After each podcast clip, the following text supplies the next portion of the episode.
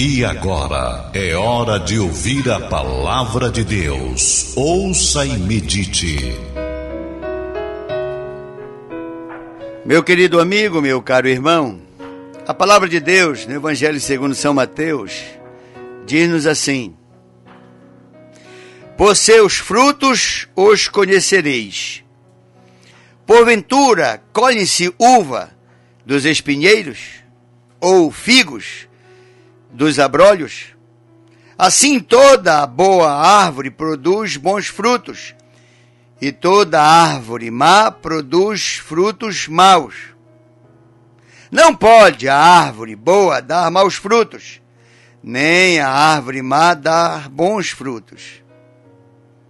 Toda árvore que não dá bons frutos, corta-se e lança-se ao fogo. Portanto, pelo seus frutos os conhecereis. Isso é o que nos diz o Senhor Jesus no Evangelho segundo São Mateus, capítulo 7, a partir do versículo 16. Mais adiante, o apóstolo Paulo, Gálatas 5, 22. Mas os frutos do Espírito são amor, gozo, paz, longanimidade, benignidade, bondade, fé, mansidão, temperança. Contra estas coisas não há lei. E os que são de Cristo crucificaram a carne com suas paixões e concupiscência. Se vivemos no Espírito, andemos também no Espírito. Não sejamos cobiçosos de vanglórias, irritando-nos uns aos outros, invejando-nos uns aos outros. Meu querido amigo, meu caro irmão, algumas pessoas chegam comigo e dizem assim: Pastor, o senhor que prega todos os dias e normalmente prega para pessoas que já conhecem Jesus, embora muitos não conheçam Jesus.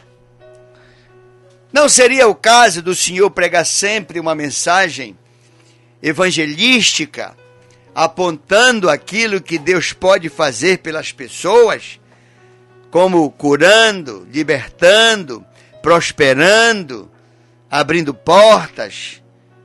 É verdade. Jesus faz tudo isso. Mas o Evangelho de Jesus não é a proclamação de apenas ilusão ou de bênçãos sem compromisso. Não existe bênçãos sem compromisso. Para quem não conhece o Evangelho, o compromisso é crer. Mas para quem crer, o compromisso é obedecer a palavra de Deus.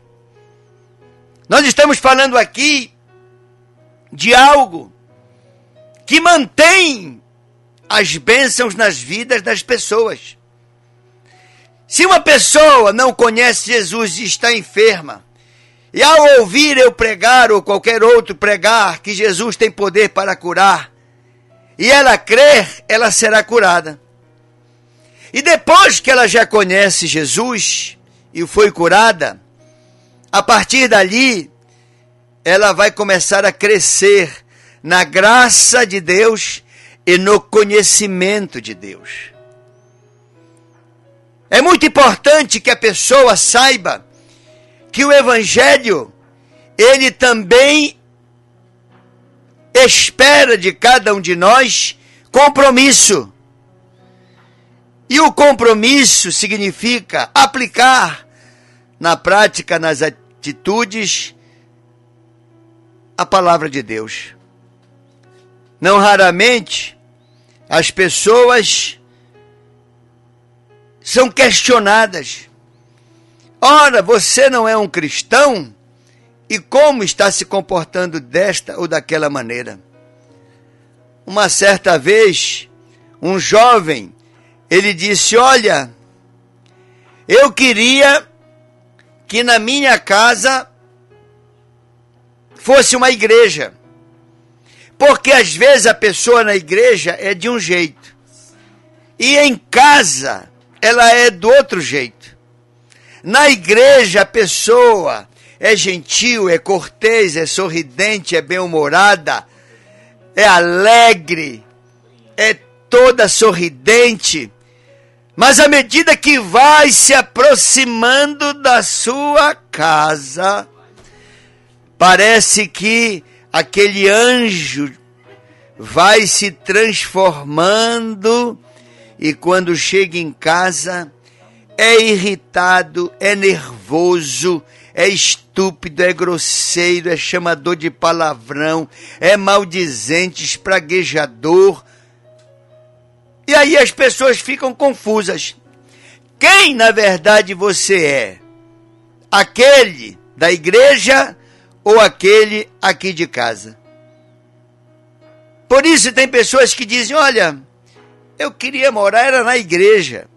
Porque na igreja, fulano, fulana, são pessoas maravilhosas de se conviver, pessoas boníssimas de se manter contato. Mas quando essas pessoas chegam na sua casa, às vezes quando a pessoa chega no seu trabalho ou na própria escola, ela sofre uma transformação incrível. Parece até que ela, na verdade, na igreja, ela é uma atriz ou um artista. E vivem como se estivessem num palco encenando. É por isso que eu li aqui o que nos disse o Senhor Jesus. Porque que me adianta eu ficar pregando as bênçãos de Deus sem pregar aquilo que consolida as bênçãos de Deus, que são exatamente os nossos frutos como os cristãos. Está aqui o texto dizendo: Por seus frutos os conhecereis. Porventura colhem-se uva dos espinheiros ou figos dos abrolhos?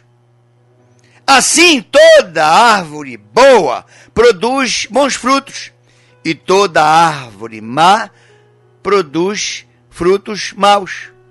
Eu estou dizendo isso porque às vezes a pessoa já está há anos na igreja, já ostenta a imagem de que é cristão, de que é evangélico, mas o seu comportamento depõe contra esta afirmação. Significa dizer que esta pessoa ela não vai ter na sua vida consolidada as promessas de Deus, as bênçãos de Deus. É incrível como tem pessoas que teimam em querer servir a Deus do seu jeito, com o mesmo temperamento, com o mesmo gênio. Eu sou assim, Jesus me conheceu assim, e se ele me quiser, é assim. Pois olha, Jesus diz: Eu te conheci assim para te transformar. Eu te recebi do jeito que tu estavas, exatamente para te melhorar. Eu te aceitei com todos os teus maus hábitos. Eu te aceitei com este temperamento que dificulta a tua própria vida. Eu te aceitei com este teu gênio que fecha portas para ti. Eu te aceitei com as tuas esquisitices, exatamente para te mostrar que daquele modo como tu eras, tu vais continuar caminhando na direção do abismo, vivendo uma vida de sofrimento. O que Jesus quer é colocar em nós a semente do Evangelho. Ele é a semente de Deus. E quando Jesus nasce em nós, os frutos dele são exatamente esses que eu estou lendo aqui: o amor, a felicidade, a paz, a longanimidade, a benignidade, a bondade, a fé, a mansidão, a temperança. Meu querido amigo, meu caro irmão, nós pregamos que o evangelho de Jesus, ele é capaz de transformar o homem. O evangelho de Jesus não é apenas um anador um remédio que de repente você toma e a dor vai embora. Não é só aquele que te liberta da insônia, da perturbação, da angústia, da tristeza. Não! Para que o Evangelho se consolide na minha vida e na tua vida, é preciso que haja transformação.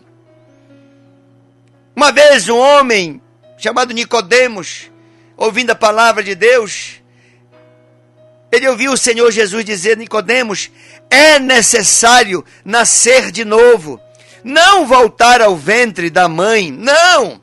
Nascer de novo é aceitar as mudanças que vão nos melhorar. Quando você encontra uma pedra de diamante, se você não trabalhar aquela pedra, ela não vale nada. Porque o diamante natural, ele parece um caco de vidro, fosco, sem forma, sem brilho, todo enlameado porque ele fica na terra lá. Pega-se aquele diamante e vai se transformar numa joia, numa ferramenta. Mas para isso, ele tem que ser polido, ele tem que ser lapidado, ele tem que ser estudado e trabalhado. Nós somos como diamantes de Deus, que temos um valor extraordinário, mas não na forma bruta. Nós temos que deixar o Espírito Santo de Deus nos lapidar.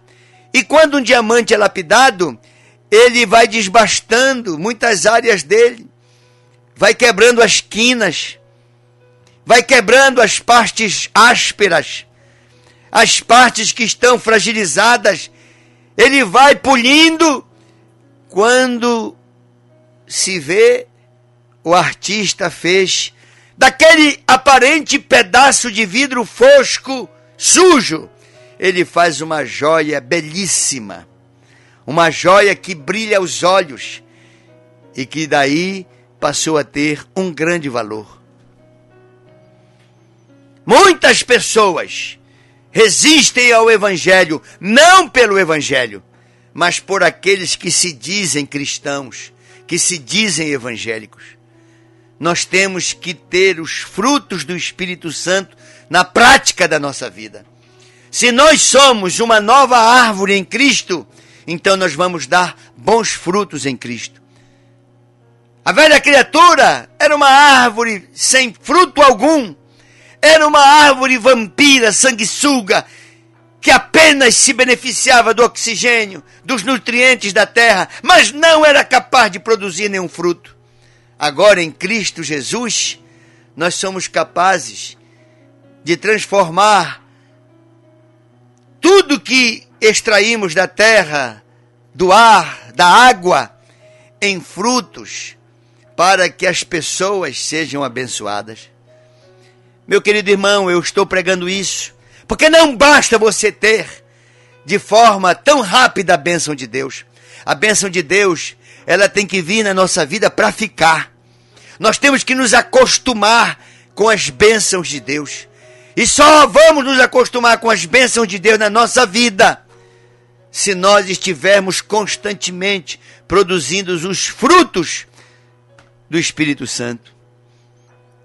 Temos que mudar, temos que transformar aquela pessoa mentirosa, aquela pessoa faladora de maledicências alheias, aquela pessoa invejosa, aquela pessoa rancorosa aquela pessoa odiosa, numa pessoa generosa, numa pessoa piedosa, numa pessoa madura, que tem uma palavra de pacificação e não de inflamação dos ânimos e dos relacionamentos.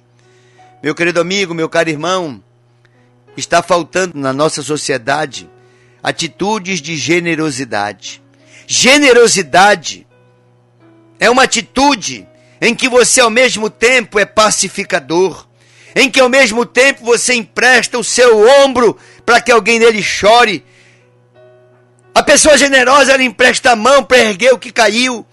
A pessoa generosa ela se coloca no lugar daquele que naquele momento está vitimado pelo pecado. A pessoa generosa, ela não é conivente, ela não é cúmplice, mas ela não é indiferente. Pelo contrário, ela tem interesse no bem alheio. Ela tem interesse no bem-estar até daqueles que ela nem conhece, quanto mais daqueles que ela ama. Os frutos revelam quem somos. Se ao chegar em casa a pessoa é ignorante, chamadora de palavrão, é falsa, mente, o telefone toca e ela diz: diz que eu não estou, inventa uma desculpa, inventa uma mentira. É claro que esta pessoa não está consolidando o projeto de Deus na vida dela e, por consequência, as bênçãos de Deus que um dia passaram por sua vida ou poderiam passar, não vão ficar. As bênçãos de Deus ficam com aqueles que produzem frutos. E os que não produzem frutos, olha o que está escrito aqui, é duro, mas está escrito. Toda árvore que não dá bom fruto, cortar-se-á e lançar-se-á no fogo. É o que está escrito. Aí você vê muita gente na igreja cheia de problema, cheia de dificuldades de toda sorte. Problemas e lutas todos teremos, mas não podemos viver a vida inteira como que num deserto. Quem viveu 40 anos no deserto foram os desobedientes judeus. Eles, após terem recebido a libertação de Deus através de Moisés para levá-los para a terra prometida, o que foi que eles fizeram? Um bezerro de ouro. Ingratamente constituíram outro Deus para eles, e aquele Deus que abriu o mar vermelho, que poupou-os da espada do Faraó, aquele Deus foi traído e rejeitado. Sem compromisso, não se iluda, meu irmão, nem eu tenho que me iludir. Sem compromisso, nós não vamos ter as bênçãos de Deus aplicadas na nossa vida. Não vamos desfrutar delas. Não, não vamos. É por isso que eu prego o Evangelho de Jesus, que é bênção e que se mantém abençoado à medida que nós estamos com Ele compromissado. Sem compromisso com o Evangelho, a nossa fé é vã, a nossa fé é uma ilusão, é uma utopia Aí eu penso que porque eu digo que eu creio em Deus, todas as portas vão se abrir. Porque eu digo que eu creio em Deus, eu vou ficar curado, eu vou ficar liberto. Toda bênção, minha família vai ser abençoada. Não te ilude que não é assim. Não é quando eu digo que creio em Deus apenas. É quando eu testemunho com os meus atos que eu creio em Deus, que o Senhor libera bênção para minha vida e bênçãos permanentes bênçãos constantes, bênçãos regulares. É comum você ver pessoas que até frequentam igrejas cristãs, uma hora estão no fundo do poço, outra hora passaram das nuvens no céu. No outro dia volta para o fundo do poço, depois passa das nuvens do céu. Vivem de altos e baixos, às vezes poucos altos e muitos baixos. E são pessoas que não querem mudar. E se você vai falar para essas pessoas, elas se mantêm rancorosas, maldizentes, espraguejadoras, faladoras do mal alheia, caluniadoras, pessoas que pensam que vão driblar o Espírito Santo de Deus e vão dizer: "Não, eu vou continuar assim". E Deus vai me abençoar. E quando essas pessoas oram, até ficamos confusos, porque oram com tanta intensidade, com tanto fervor, que a gente diz: Por que, Senhor, tu não as abençoa? E Deus diz: Eu tenho meus motivos, porque ainda não as posso abençoar. Dê motivos para Deus te abençoar, meu irmão. Produza frutos. Se nós, eu e você, produzirmos frutos, cada vez teremos mais frutos para produzir. Cada vez teremos uma vida de fé mais estável. A estabilidade da vida abençoada de um cristão está exatamente na manutenção do compromisso com Deus, de compromisso com a palavra de Deus. O compromisso de produzir os frutos do Espírito Santo: amor, paz, longanimidade, felicidade, benignidade, bondade, fé, mansidão, temperança. Tem pessoas que insistem em manter o seu gênio como era. Se você e eu, se eu olhar para minha vida e ver que a única coisa que mudou é a minha dita fé, olha, você está se iludindo. É preciso você permitir e eu que o Espírito Santo de Deus mude inclusive o tom com que falamos com as pessoas. Às vezes, o tom com que se fala com uma pessoa é um tom humilhante, é um tom agressivo, é um tom áspero. Jesus nunca usou esse tom. Nós temos um modelo chamado Jesus Cristo e nós temos que produzir os frutos da semente do ensinamento que ele nos deu. E à medida que nós começarmos a viver o Evangelho de Jesus, pode ter certeza, cada um vai ter mais do que pode consumir, porque Deus vai nos fartar com tanta sorte de bênçãos que teremos que compartilhar com outros.